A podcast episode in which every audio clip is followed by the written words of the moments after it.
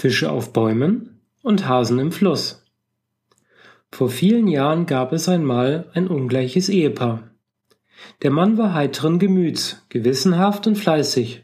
Die Frau jedoch litt an Schwatzhaftigkeit und war meist missmutig und finster. Der Mann lebte als treuer Anhänger der Worten des Herrn Buddha. Die Frau aber sagte nur Schlechtes über die Lehren des Erhabenen. Das Paar bestritt seinen Lebensunterhalt durch den Feldbau, und als Zubrot sammelte der Mann im Wald Brennholz, das er dann in der Stadt verkaufte. Am Fluss legte er Netze aus, und die so gefangenen Fische waren stets in der Küche willkommen. Reich wurden die beiden dadurch nicht, sie hatten gerade ihr Auskommen. Eines Tages ging der Mann wieder einmal in den Wald zum Holz sammeln. Er hatte bereits eine tüchtige Last auf seinem Pferdekarren, und um ihn ganz voll laden zu können, drang er noch tiefer als gewohnt in den Wald ein. Er suchte nach Holz, das sich leicht spalten ließ. Er achtete nicht auf den unsicheren Boden, und in seinem Eifer strauchelte er und stürzte. Er richtete sich ätzend auf, und nun konnte er sehen, dass er bei seinem Fall einen Stein zu seinen Füßen verschoben hatte. Ein Loch hatte sich aufgetan, und er konnte in dieser kleinen Höhlung einen großen, irdenen Topf erblicken. Neugierig zog er diesen Topf heraus und hob den Deckel ab. Ja, und nun musste er sich die Augen reiben. Das Gefäß war randvoll mit den schönsten blanken Goldmünzen. Der Mann erholte sich bald einigermaßen von seiner Überraschung und dachte bei sich, ein schöner Fund, aber ich kann das Gold nicht einfach so mitnehmen. Das gibt nur Schwierigkeiten. Sorgfältig stellte er den Topf mit dem Schatz in das Erdloch zurück, deckte es mit Steinen und Laub zu und tat alles, um seine Spuren zu verwischen. Er lud noch einiges Brennholz auf seinen Karren, dann lenkte er das Gefährt zum Fluss, wo er sein Fischernetz ausgelegt hatte. Er holte es ein und auch hier lachte ihm das Glück. Ein großer Fisch hatte sich in den Maschen verfangen. Er nahm die Beute heraus und überlegte eine Weile.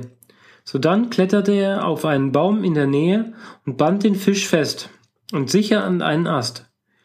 Anschließend fing er sich einen Hasen, wickelte ihn in das Fischernetz und warf es wieder in den Fluss.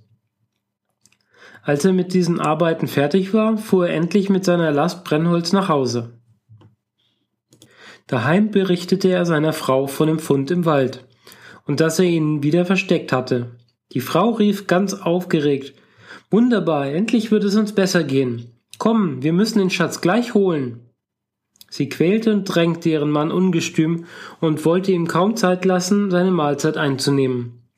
Das Pferd wurde sogleich wieder aufgespannt, und das Ehepaar machte sich in den Wald auf.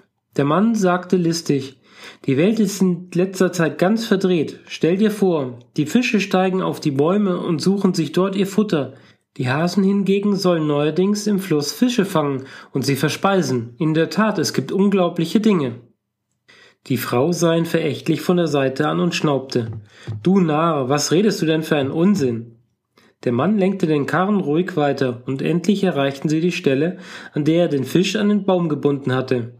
Er wies mit der Hand in das Geäst und sagte Schau nur dahin. Da kannst du einen großen Fisch sehen, wie er sich Früchte sammelt. Die Frau wurde still. Nun kamen die beiden zum Fluss. Der Mann zog das Netz ein und spielte den Überraschten. Da, hat sich doch tatsächlich ein Hase verfangen. Es gibt wirklich unglaubliche Dinge. Er wickelte den armen Vierbeiner aus dem Netz und zeigte ihn seiner Frau. Diese stand mit offenem Mund. Und endlich erreichte das Fuhrwerk den Platz, an dem das Gold versteckt lag. Der Mann hob den Topf mit dem Schatz aus der Erde, verstaute ihn unterm Holz auf dem Karren, dann kutschierte er es heim. Zu seiner Frau sagte er mahnend, dass du mir zu niemanden von diesem Fund redest. Hast du verstanden? Diese Worte waren jedoch in den Wind geredet. Die schwatzhafte Frau wusste nichts Besseres zu tun, als sich sofort mit dem Goldtopf in der ganzen Nachbarschaft groß zu tun und ihrem plötzlichen Reichtum zu prahlen. Die Kunde von dem wunderbaren Fund verbreitete sich in Windeseile, und endlich gelangte sie auch an die Ohren des Königs. Dieser ließ das Ehepaar sogleich vor sich bringen, und er sprach Ihr sollt, so habe ich vernommen, im Wald einen großen Topf mit Gold gefunden haben. Verhält sich das in der Tat so? Der Mann antwortete bedächtigt Nicht, dass ich wüsste. Die Frau fiel ihm ins Wort und schwatzte glückselig. Ja, Herr, wir haben einen Schatz gefunden, und nun geht es uns gut. Es war an einem ganz besonderen Tag gewesen. Ich werde ihn nie vergessen. Zuerst kamen wir an einem Baum vorbei, auf den war ein Fisch gestiegen und pflückte sich Früchte. Dann schauten wir unser Fischernetz nach und fanden einen Hasen darin, der im Fluss Fische fangen wollte. Ach, was war das nur für ein Tag? Der König hörte die unglaubliche Geschichte, sein Gesicht wurde rot und röter, und endlich schrie er zornerfüllt. Du lügst und redest Unsinn. Du willst dich wohl über deinen König lustig machen.